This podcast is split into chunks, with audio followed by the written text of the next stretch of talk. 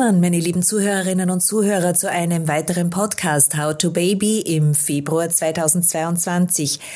Ja, und äh, bitte seid tolerant. Ich weiß, wir haben tagtäglich seit Monaten das Thema Impfung, aber es geht sehr wenig um Schwangere und um Frauen, die schon ein Baby haben und wieder schwanger werden wollen, um das Thema, äh, wie sicher ist es für Schwangere. Wir hatten schon einen Podcast äh, letztes Jahr, äh, da war das noch alles äh, großartig äh, gefragt, ob das empfohlen werden kann, wurde noch nicht wirklich empfohlen, aber heute schaut alles anders aus. Heute, ein Jahr später, habe ich äh, die neuesten Ergebnisse aus dem Kepler Universitätsklinikum in Linz und darf heute mich freuen auf ein Gespräch und viele Fachinformationen mit Frau Oberärztin Dr. Sabine Enengel. Hallo, guten Morgen, liebe Frau Doktor. Herzlichen Dank für die Einladung und die Möglichkeit, mit Ihnen über dieses so wichtige Thema sprechen zu dürfen. Sie sagen es gleich. Ja, es ist so wichtig, weil es gibt so viele Vorbehalte, Ängste, Unsicherheiten und in der Medienberichterstattung allgemein ist die Gruppe der Frauen, die schwanger werden wollen oder schwanger sind oder Babys haben, äh, nicht so stark im Fokus. Und deswegen wollen wir uns in unserem äh, Podcast heute ganz intensiv und ausschließlich mit dieser Bevölkerungsgruppe befassen. Äh, vielleicht gleich mal vorneweg, äh, die Frauen haben Angst, wenn sie noch einmal schwanger werden wollten, äh, beziehungsweise wenn sie gerade schwanger sind, vor dem Impfstoff. Was gibt's da aufzuräumen? Also prinzipiell muss man sagen, dass das ja natürlich eine verständliche Angst ist. Ja, also seit jeher gibt es äh, Impfgegner beziehungsweise ähm, Argumente gegen Impfungen, ob sie denn nicht die Fruchtbarkeit beeinträchtigen können. Also, dass man das als Frau, die noch einen aktiven Kinderwunsch hat, auch in Frage stellt, ist, finde ich, auch sehr vernünftig, ja. Aber mittlerweile muss man einfach sagen, ähm, der Corona-Impfstoff ist einer der am besten untersuchten Impfstoffe mittlerweile, auch wenn wir ihn noch nicht so lange kennen. Aber nachdem es halt doch ein globales Problem ist, diese Pandemie, wurde da auch viel Geld hineingesteckt, viel Forschung gefördert und mittlerweile gibt es wirklich repräsentative Daten und wirklich evidenzbasierte Informationen, dass Fruchtbarkeit oder die Sorge bezüglich der Fruchtbarkeit keine Rolle spielen sollte. Ja, äh die Fruchtbarkeit ist jetzt einmal ein Thema, dem können wir ja später nochmal ganz kurz einen, einen Fokus geben. Aber die Frauen haben auch Angst, wenn sie schwanger sind, dass das Baby vielleicht auf den Impfstoff reagieren könnte, beziehungsweise äh, dass sie dann bei der Geburt oder dergleichen irgendwelche äh, unvorhergesehenen Ereignisse zu erwarten haben. Was gibt's denn da zu sagen? Weil Sie haben ja jetzt in Linz äh, an der Gynäkologie und Geburtshilfe zum einen einen direkten Draht zur Kinderwunsch äh, äh, und dann haben Sie ja auch ganz viele Geburten bereits mit begleitet in dieser Pandemie. Können Sie uns da ein bisschen so Ihre Erfahrungsberichte mit den Frauen rund in der Schwangerschaft und rund ums Thema Geburt mal kurz aufzählen? Ja, sehr gerne. Also was man einmal sagen muss, gleich primär, ähm, es ist auf jeden Fall eine Infektion in einer Schwangerschaft sehr ernst zu nehmen. In den meisten Fällen, also 70 bis 80 Prozent, Gott sei Dank, sehen wir auch bei den Schwangeren asymptomatische oder sehr milde Verläufe. Ja, das ist dann auch so, dass man das so im Bekanntenkreis oder so sehr häufig hört. Na ja, ich hatte eh nur einen Schnupfen und ist doch nicht so schlimm. Das ist schon richtig. Allerdings gibt es immer mehr Daten, dass vor allem Frauen, die schwanger sind, ein höheres Risiko für einen doch schwereren Verlauf haben. Was meinen wir jetzt mit schwererem Verlauf? Das ist zum einen ein stationärer Aufenthalt, der natürlich sich auch von bis gestalten kann. Ja, also es gibt natürlich stationäre Aufenthalte, weil die Frau einfach mit dem Husten zu Hause nicht zurechtkommt, Gliederschmerzen, Fieber, sie ist sich unsicher, welche Medikamente sie nehmen darf, fühlt sich einfach im Allgemeinzustand reduziert. Das sind einfach kurze stationäre Aufenthalte, wo wir die Frauen mit symptomatischer Therapie, mit Infusionen, mit fiebersenkenden Medikamenten unterstützen können. Aber wir sehen halt auch schwerere stationäre Verläufe mit Sauerstoffbedarf beispielsweise. Und wenn es ganz, ganz schlimm wird, dann landen diese Frauen auch auf der Intensivstation. Und da ist es so, dass in der Literatur äh, sind die Raten von den Frauen, die stationär behandelt werden, immerhin bei 5,7 Prozent, die dann doch eine intensivpflichtige Behandlung benötigen. Da kann ich erfreulicherweise aus unserer Erfahrung sagen, wir hatten bis dato, und das ist jetzt wirklich brandaktuell, drei Frauen, die auf der Intensivmedizin behandelt wurden. Das ist jetzt nicht so viel, ja vom prozentuellen Anteil. Von den äh, drei Frauen waren zwei allerdings richtig schwer krank und invasiv beatmet. Und in beiden Fällen musste aufgrund der Corona-Erkrankung ein, eine frühzeitige Kaiserschnittentbindung durchgeführt werden. Und das ist halt schon was, was man sich als Frau auch überlegen sollte. Ich bin nicht nur verantwortlich für mich, sondern auch für mein Kind. Und das Kind hat durch meine potenzielle schwer verlaufende Corona-Erkrankung ein erhöhtes Frühgeburtenrisiko.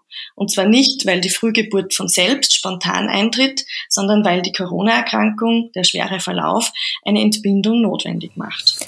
Wenn man jetzt mal da sich reinfühlt, äh, liebe Frau Oberärztin, dann ist es ja auch so, die Corona-Erkrankung, äh, da gibt es jetzt natürlich den neuen Stamm, den Omikron-Stamm in der Zwischenzeit, aber in der Delta-Variante und davor waren ja vor allem die Atemwege sehr, sehr stark betroffen.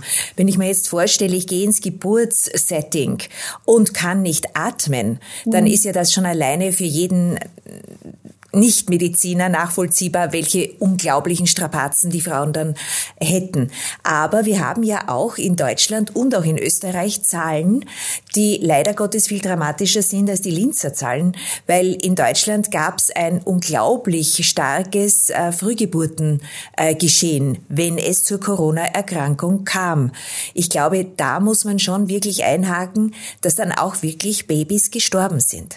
Ja, also bei uns ist es tatsächlich auch so, äh, von diesen drei Frauen, eine Kaiserschnittentbindung musste in der frühen äh, 26. Woche durchgeführt werden und das Kind hatte danach so starke Hirnblutungen, das ist eine ähm, ja, absehbare Konsequenz oder äh, Risiko so einer frühen äh, Entbindung und das Kind wurde dann leider, ähm, es wurde entschieden, die Behandlung nicht mehr fortzuführen. Ja, Das sind schon sehr tragische Fälle, absolut.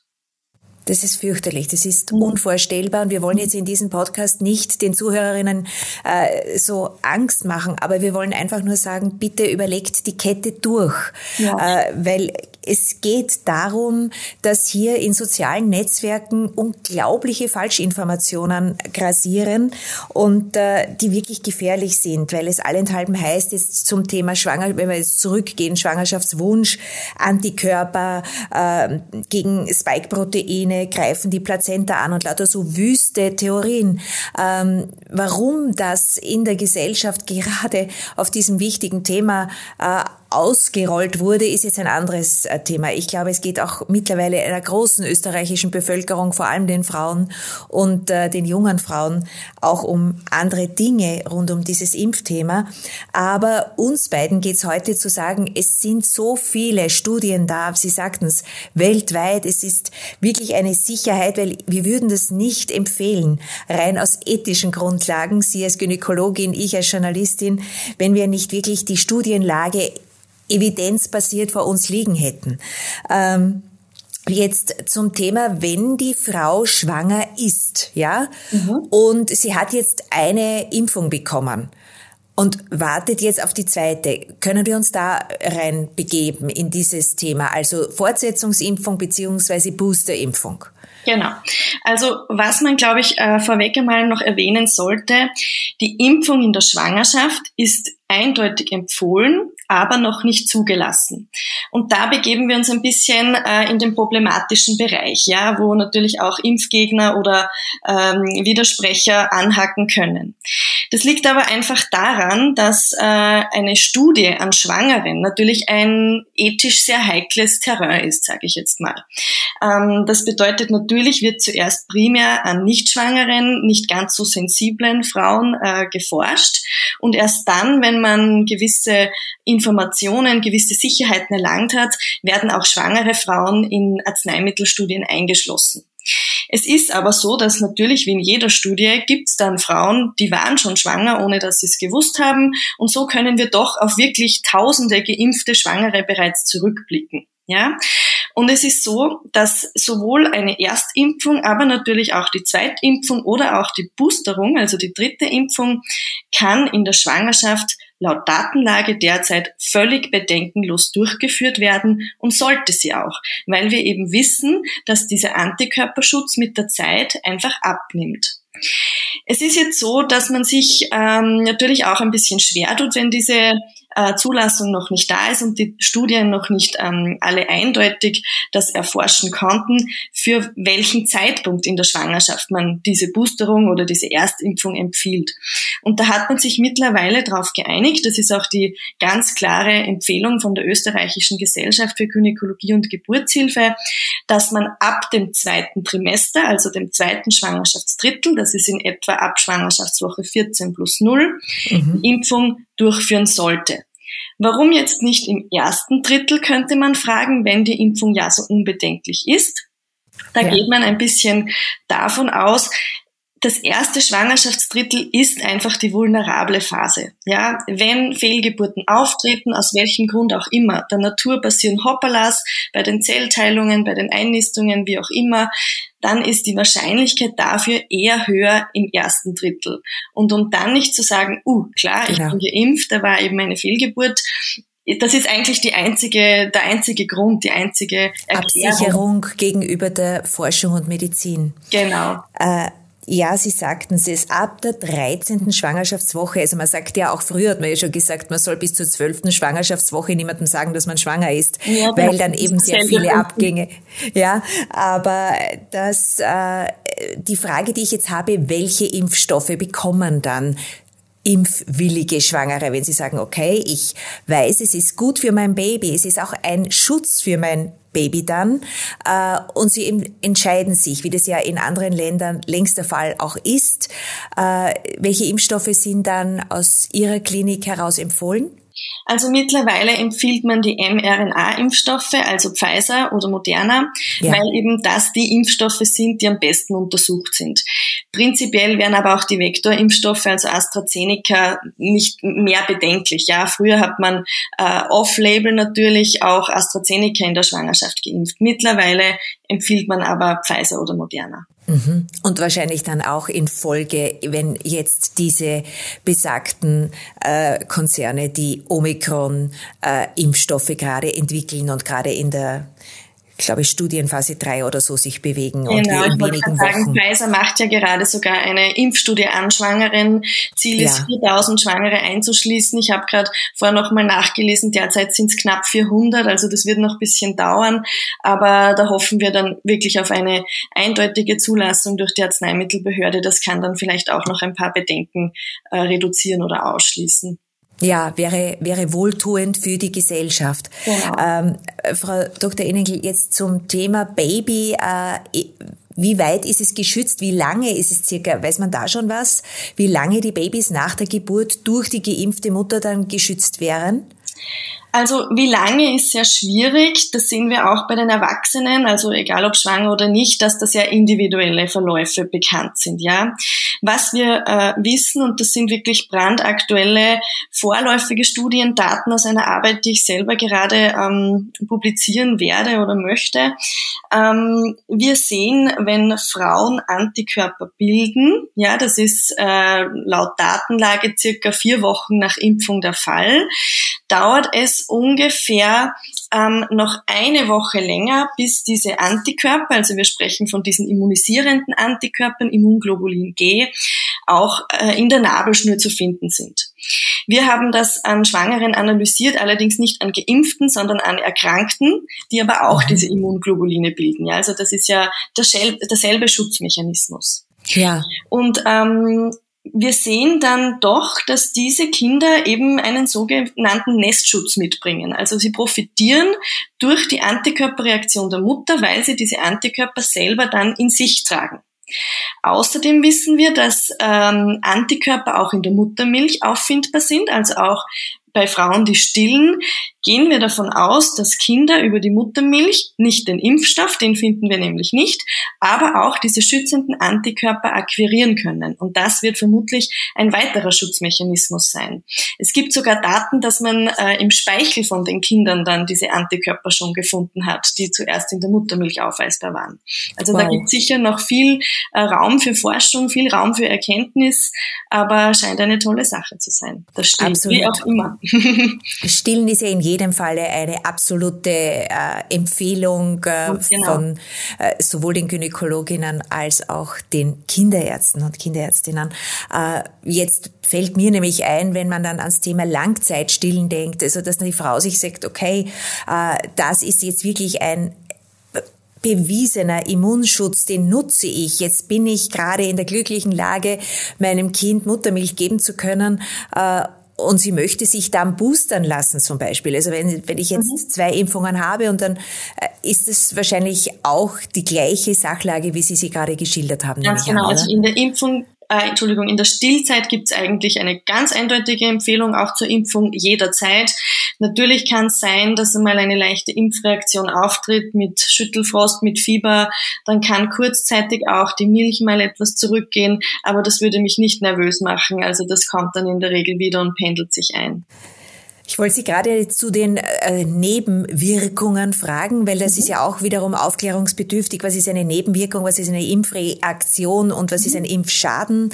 Äh, vielleicht können wir da ein bisschen Licht ins Dunkel bringen. Also die Nebenwirkungen sind ja bei allen, bei der gesamten Population äh, kurz und ähnlich beschrieben. Aber vielleicht können wir das bei den von Ihnen untersuchten Schwangeren vielleicht auch ganz kurz festmachen.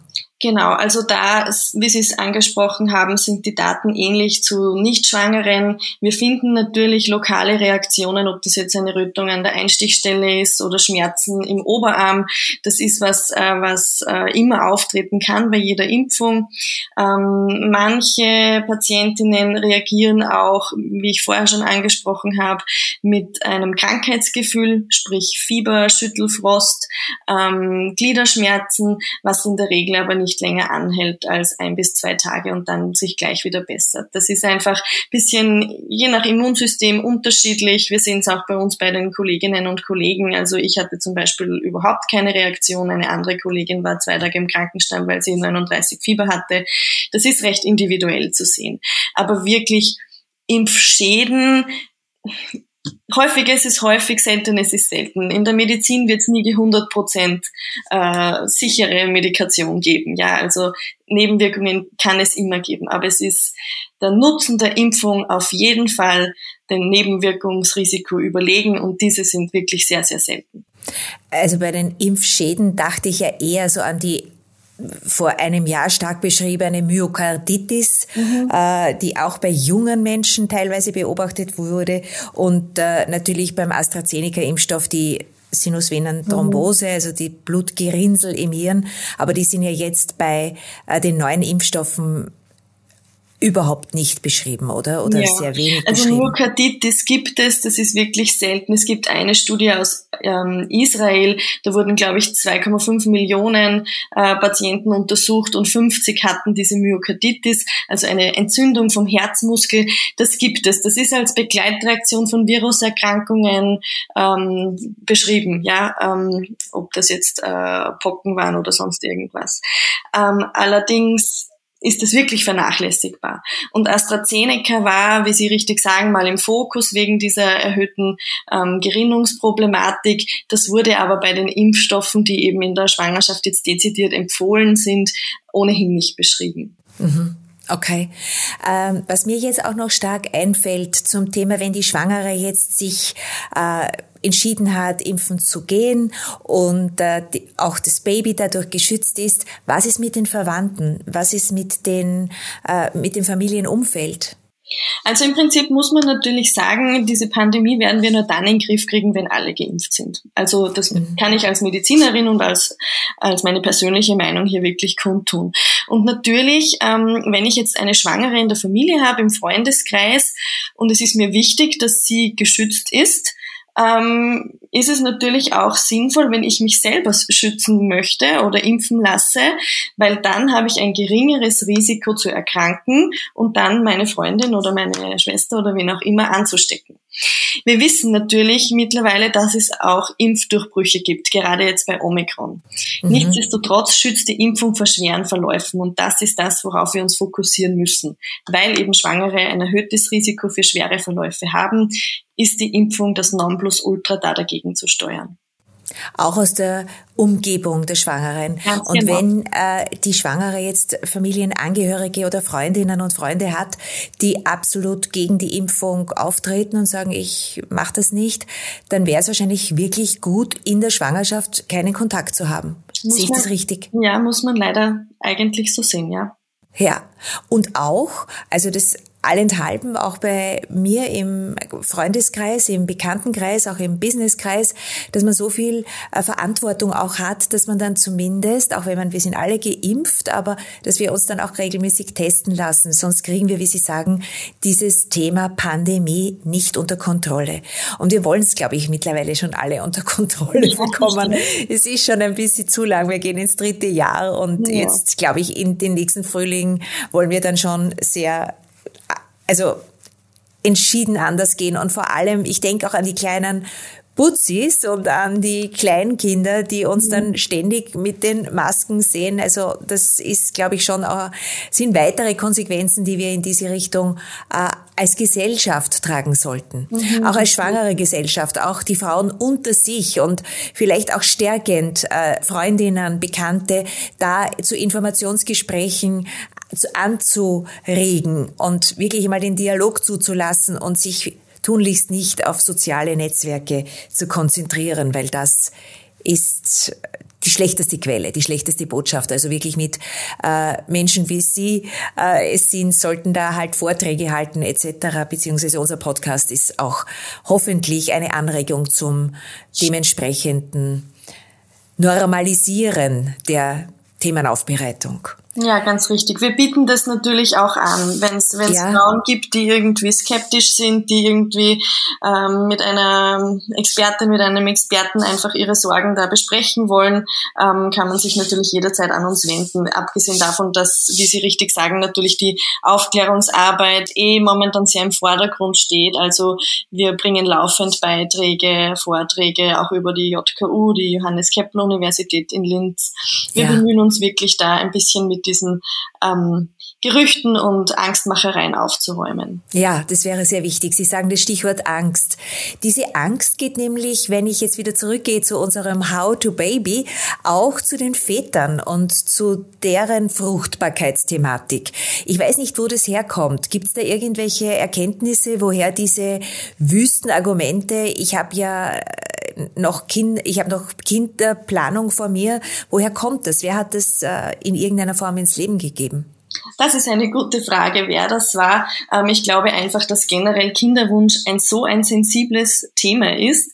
Also jetzt nicht nur in Bezug auf Impfungen, auch generell auf Medikamente, auf Ernährung. Ähm, man kann sich da wirklich austoben. Äh, Im Internet findet man von bis, äh, was ist möglich, was ist gefährlich, was soll man nicht, so ja, ja, nein, hin und her. Also das sehen wir generell auch äh, beim Kinderwunschkollektiv, dass da einfach sehr viel Vorsicht mitgebracht wird, was ja auch äh, vernünftig und, und sinnvoll ist. Bei der Impfung ähm, muss man aber ganz klar sagen, ähm, gibt es eigentlich wieder keine Begründung für diese Angst. Also es gibt wirklich ganz schöne Studien äh, an Patientinnen und auch an, an den Vätern, den werdenden Vätern, mhm. dass die Impfung keinerlei Auswirkung auf die Fruchtbarkeit hat. Auch im Spermiogramm findet man keine Änderungen, also das schränkt auch die Zeugungsfähigkeit der Väter nicht ein. Also das ist wirklich, ähm, wirklich vom, vom, vom Tisch zu kehren, diese, diese Datenlage. Ähm, Sie haben es vorher schon kurz angesprochen mit diesem Spike-Protein.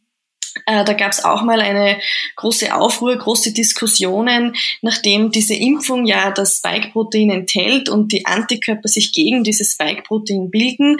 Und es gibt ein Protein, also ein Eiweißmolekül, ähm, ähm, das für die Bildung von Mutterkuchen ähm, äh, zuständig ist.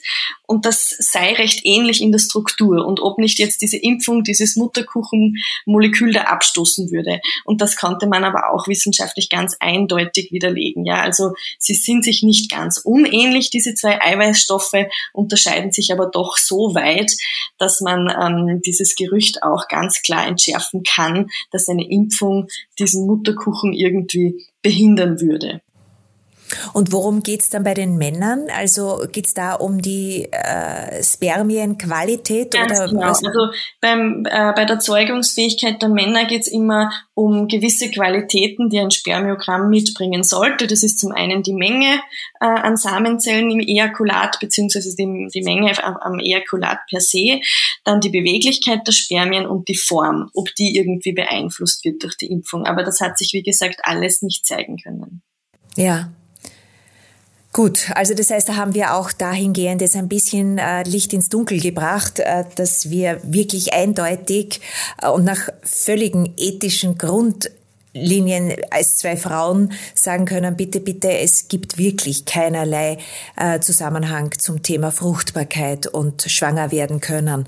Äh, mhm. Sie sehen das ja auch in der Kinderwunschambulanz äh, bei Ihnen in der Kepler Universitätsklinik und äh, Sie sind ja direkt angrenzend und arbeiten ja zusammen und da wird ja auch geimpft und dann nehme ich an, die In-vitro-Fertilisationen überlegt, respektive die Reproduktionsmedizin äh, genau. in Einsatz gebracht. Also was wir natürlich empfehlen, vor allem weil die Impfung mit so viel Skepsis behaftet ist, wenn ich wirklich plane, schwanger zu werden, egal ob jetzt spontan oder wirklich durch eine IVF In-vitro-Fertilisation beispielsweise, dann auch wenn es keine klaren Daten gibt, wie viel Abstand soll da jetzt dazwischen liegen zur Schwangerschaft. Aber wenn ich sicher gehen möchte und irgendwie ähm, da Bedenken habe als Frau, ist es ja umso logischer, dass ich sage, okay, ich impfe mich jetzt Hausnummer vier Wochen vor einer Schwangerschaft oder vor vorm Basteln, bevor ja. Dinge loszulegen, weil dann ähm, sollten wirklich die, die, die Risiken noch viel gering, äh, geringer sein, dass da irgendwas sein kann. Und ja. auch das Wohlbefinden, oder? Dann gibt's keinen Schüttelfrost und ja, keine Fieberanfälle, genau. dann ist man wirklich, dann ist man bereit, lustig zu sein. Ganz genau. Also so machen wir es auch im Institut, dass wir sagen, zumindest zwei Wochen sollten zwischen der Impfung und einer ähm, IVF-Behandlung liegen, wenn auch es immer wieder mal vorkommt, dass eine Frau irgendwie sich doch irgendwie impfen ließ, ohne das jetzt mit uns zu besprechen. Und selbst wenn das in diese Phase fällt, wo gerade eine Behandlung läuft oder wo sie gerade frisch schwanger ist, es ist kein Grund für einen Abbruch der Schwangerschaft oder der Behandlung oder sonst. Okay.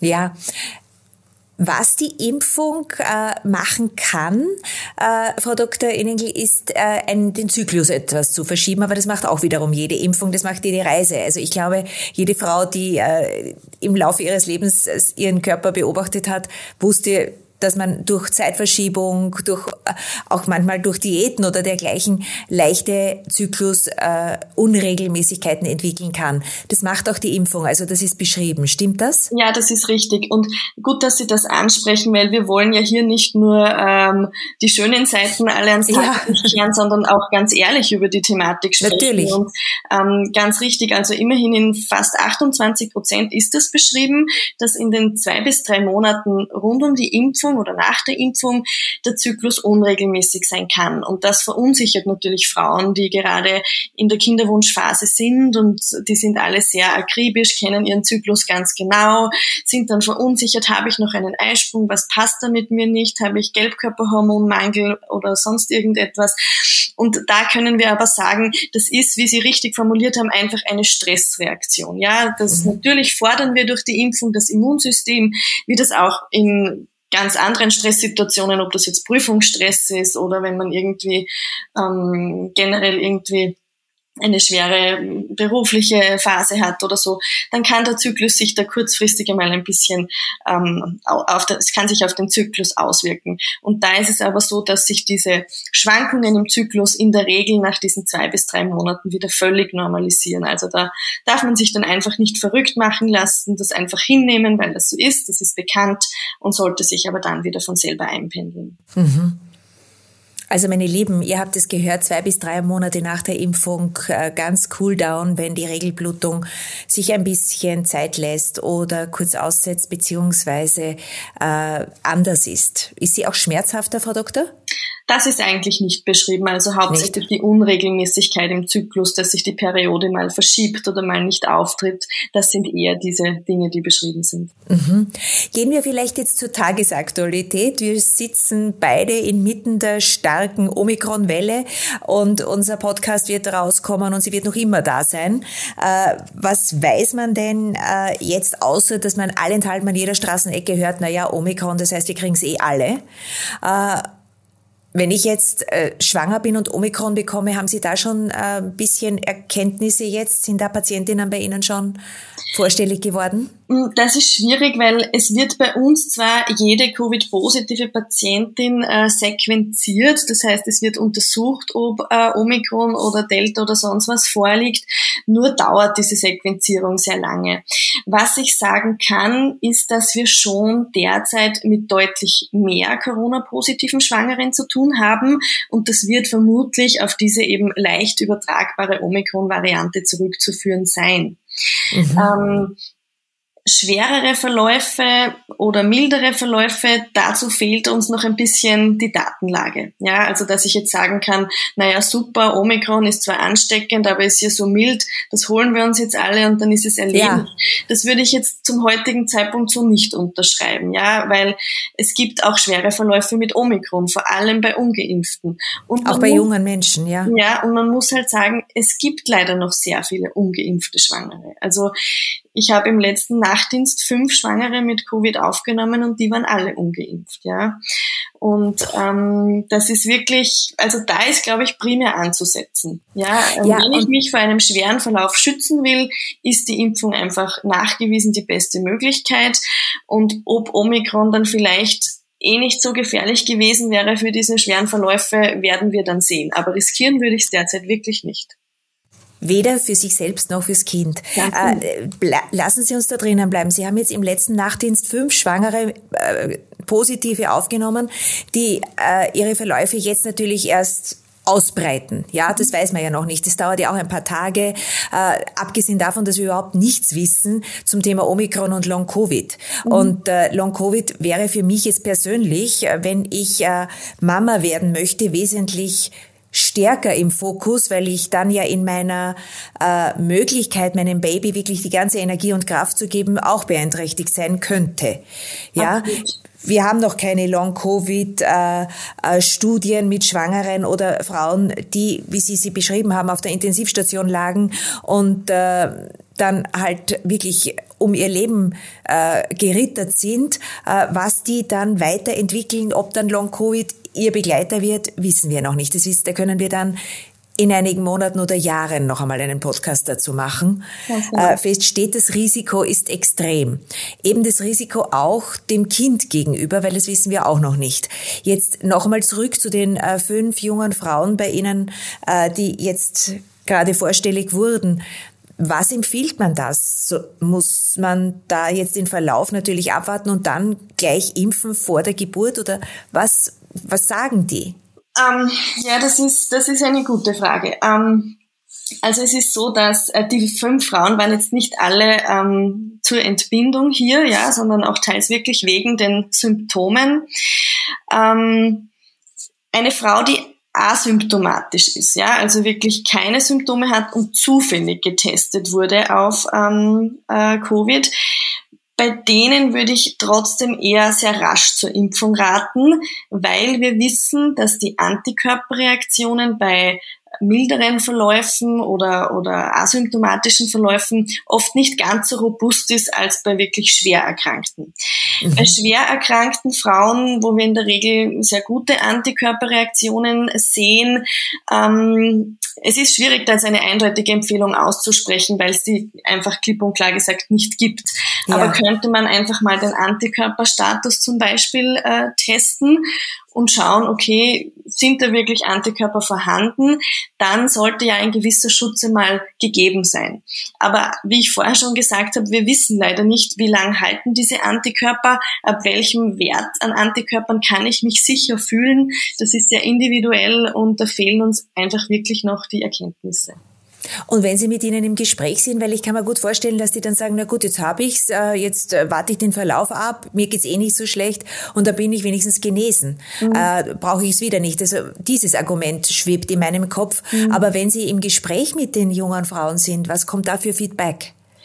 Ähm, also die meisten Frauen geben einfach zu, dass der Grund, dass sie sich nicht impfen lassen, die Schwangerschaft ist. Auch wenn sie die Empfehlungen vielleicht kennen.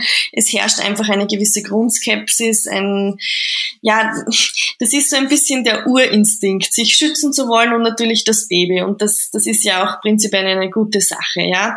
Ähm, aber wenn die dann entbunden haben, stehen sie der Impfung in der Regel doch positiver gegenüber, weil sie einfach sagen, okay, dann habe ich vielleicht die Nebenwirkung, aber zumindest mein Kind nicht, ja. Auch mhm. wenn, und wir haben es schon angesprochen, diese Angst eigentlich unbegründet ist, ja. Es gibt keine Auswirkung der Impfung auf das Kind. Es gibt keine Fehlbildungen auf das Kind. Ja, ganz wichtige Botschaft. Es gibt keine Auswirkungen außer positive, nämlich dass die Mama gesund ist und äh, dann ja auch Antikörper genau. übertragen genau. werden können, wenn das intrauterin, das weiß man ja auch, mhm. äh, wie wir es vorhin beschrieben haben. Aber woran ich jetzt denke, ist, dass ja diese Frauen vielleicht mit dem ersten Kind gerade mal schwanger sind, dann vielleicht in der Familienplanung weiter voranschreiten und äh, das Virus bleibt. Mhm. Das wird bleiben. Ja. Vielleicht nicht als Pandemie, sogar sicher nicht, hoffentlich. Aber äh, dann geht ja die Reise weiter. Das ist ja wie FSME, wie äh, Grippeimpfung allgemein oder wie Hepatitis. Sie müssen ja dann auch Ihre Kinder impfen und gleich nach unserem Podcast heute wird dann der Kollege Professor Zwieauer zum Thema Allgemeinimpfen bei den Kindern sprechen. Und äh, da möchte ich gerne auch einhaken, weil das Leben in der Familie, wenn das Kind dann in den Kindergarten geht und so weiter, bleibt immer ein Risiko hinsichtlich dieser viralen Situation. Und äh, ja, da kann man jetzt ganz, ganz lange sprechen. Das werden wir in diesem Podcast heute nicht mehr tun. Aber ich denke, man sollte schon auch die Zukunft der Familie und der weiteren Schwangerschaften besprechen als Gynäkologin, oder? Mhm, absolut. Es ist so, dass diese Frauen wirklich oft auch sehr überrascht sind, wenn sie dann bei uns äh, positiv getestet werden, wenn sie beispielsweise völlig asymptomatisch sind, selbst irgendwie nicht ganz damit gerechnet haben, oh, das kann mich doch betreffen, ich passe ja eh auf, ich habe eh Maske, ich treffe ja eh keinen. Und sie sehen dann schon, es hat schon Konsequenz, weil die entbinden alleine, es ist keine Begleitperson erlaubt, die werden isoliert ähm, sie haben nur mit Maßmännchen zu tun vom Personal, weil wir sind natürlich alle verkleidet und mit drei Schichten und Visier und Brille und Maske und zwei Paar Handschuhen. Also man fühlt sich dann schon irgendwie, glaube ich, ein bisschen fast aussätzig, sage ich jetzt einmal, als erkrankte Schwangere, die da während der Geburt ist. Sie darf keinen Besuch empfangen, sie ist in Quarantäne, das hat alles Auswirkungen. Und ich denke schon, wenn man das einmal durchgemacht hat, dass man sich vielleicht hoffentlich denkt, okay, um das bei der zweiten Schwangerschaft zu verhindern, um das zu verhindern, dass ich nochmal isoliert bin und mein Baby darf nicht zu mir oder sonst was, ähm, gehe ich vielleicht doch ähm, auf die Impfung, greife ich auf die Impfung zurück, um das zu verhindern. Das wäre, ja. das wäre sehr erwünschenswert, wenn das in den ja. Köpfen dann so passieren würde. Dieses Bild äh, ist auch unschwanger unschön. Die äh, doch äh, ich habe es miterlebt äh, an der Kinderabteilung, die äh, Kolleginnen und Kollegen, die da in der Vollschutzkleidung äh, intervenieren müssen. Und Medizin ist, glaube ich, die Antithese zu dieser Verkleidungsorgie, die wir dann leider Gottes einhalten müssen. Und wenn ich da die Geburt mir vorstelle und dass es einfach alles unvergesslich, einzigartig, wunderschön sein soll, dann kann ich wirklich nur allen, die jetzt hier zuhören, nochmal ans Herz legen, überlegt euch die Konsequenzen. Es ist nicht eine Tagesentscheidung, sondern das ist für uns alle als Gesellschaft weltweit eine Grundsatzentscheidung. Absolut. Ich Liebe möchte Frau Ober, kurz anmerken, ja? Entschuldigung, dass ich Sie unterbreche, ähm, weil das natürlich Angst macht. Ja, jetzt bin ich geimpft, jetzt gibt es Omikron, ich kriege das vielleicht, dann bin ich positiv bei der Geburt. Wir begleiten diese Frauen natürlich sehr intensiv. Ja, also die bekommen eine Hebamme, die wirklich in eins zu eins Betreuung mit im Kreiszimmer dabei ist. Es ist bei jeder Geburt ein Arzt anwesend oder eine Ärztin, falls es zu irgendwelchen Komplikationen kommt, die ein rasches Handeln erforderlich machen, eben um dann dieses Anziehen von dieser Schutzkleidung ähm, nicht jetzt irgendwie noch stressiger zu machen, als es ohnehin ist. Also diese Frauen werden gut betreut, werden begleitet. Ähm, werden sicher vielleicht sogar noch ein bisschen mehr unterstützt als eine Dame, wo der Kindsvater, der Vater, der Partner mit dabei sein kann als mentale Unterstützung. Also das möchte ich hier schon auch nochmal betonen, dass unsere Hebammen da wirklich sensationelle Arbeit leisten, die sicher über das klassische ähm, Tun einer Hebamme noch hinausgeht. Also das ist Psychologie, das ist Medizin, das ist Geburtshilfe auf, auf höchstem Niveau. Das muss man Mensch wirklich sein. unterstreichen. Ja, Mensch sein. Mensch sein, Frau sein, ja. ich genau. äh, kann es nur wieder unterstreichen. Und einer unserer letzten Podcasts ging um die äh, Thematik Hebamme. Und das war ein wunderschöner Satz, den eine äh, Kollegin gesagt hat, nämlich eigentlich sollte jede Frau auf die Straße gehen, um diesen, äh, dieses Caring von Hebammen einzufordern. Äh, danke für dieses Bild. Das ist wunderschön, wenn es ist in Linz dann offenbar wirklich eine ganz tolle äh, Geborgenheit, die einen, egal in welcher Situation, dann trotzdem um, umfängt. Aber wir wissen nicht, ob das in ganz Österreich so ist, respektive auch in, den, in Deutschland und in anderen Ländern, hängt auch von der Infrastruktur der Kliniken ab. Äh, wir wissen nach dem Gespräch mit Ihnen, Frau Oberärztin, äh, dass das ähm, Kepler Universitätsklinikum offenbar sehr, sehr empathisch verläuft. Und äh, ich sage danke, dass Sie uns da Einblick nehmen lassen in Ihre Tätigkeit und in dieses Thema, das so wichtig ist, Schwangerschaft und Impfung. Und wir können nur alle gemeinsam hoffen, dass so viele wie möglich zu Ihnen kommen zur Impfung, damit wir diese lästige Situation bald los sind. Danke, alles, alles Gute für Ihre Arbeit und dem gesamten Team und bis zum nächsten Mal, liebe Frau Oberärztin. Danke fürs Gespräch. Danke für die Einladung und ich hoffe wirklich, hier bei ein paar Frauen, ein paar Schwangeren, ein paar Bedenken äh, beiseite habe schaffen können. Herzlichen Dank. Gleiche, gleiche Wunschvorstellung bei mir. Wenn wir diesen Talk heute an diesem Vormittag äh, hier in diese Richtung bringen konnten, dann hat es schon sehr viel Sinn. Ich sage immer, wenn man eine erreicht, ist es schon genoeg. In diesem Sinne, äh, meine Lieben, bitte empfiehlt diesen Podcast für Freundinnen und äh, Freunde, die noch unsicher sind, die Kinderwunsch haben, aber zum Thema Impfung sehr, sehr unsicher äh, stehen. Und wenn ihr Fragen habt, in den Shownotes sind sämtliche Informationen zum, zur Gynäkologie und Geburtshilfe an der Universitätsklinik Johann Kepler in Linz da. Auch zur Frau Oberärztin Dr. Sabine Enengel haben wir dann die Koordinaten und bitte scheut euch nicht, uns zu fragen auf How to Baby Podcast auf Instagram. Da wäre immer eine Diskussionsmöglichkeit gegeben, beziehungsweise auf How to Baby info. Schreibt uns, wir verlinken euch und wir geben sämtliche Informationen gerne weiter. Auch in unseren anderen Projekten wie der Baby Couch und so weiter sind wir immer ganz für euch da. Danke fürs Zuhören. Bis zum nächsten Mal. Da geht's dann wirklich auch ums Thema Impfen für die Kleinsten und alle, die ihre Babys schon haben, respektive Kleinkinder, bitte wieder reinschalten, wenn ich bei euch bin. How to Baby ist für alle Fragen da. Alles Liebe, bleibt gesund und ja, lasst euch impfen. Danke, Baba, ciao, ciao.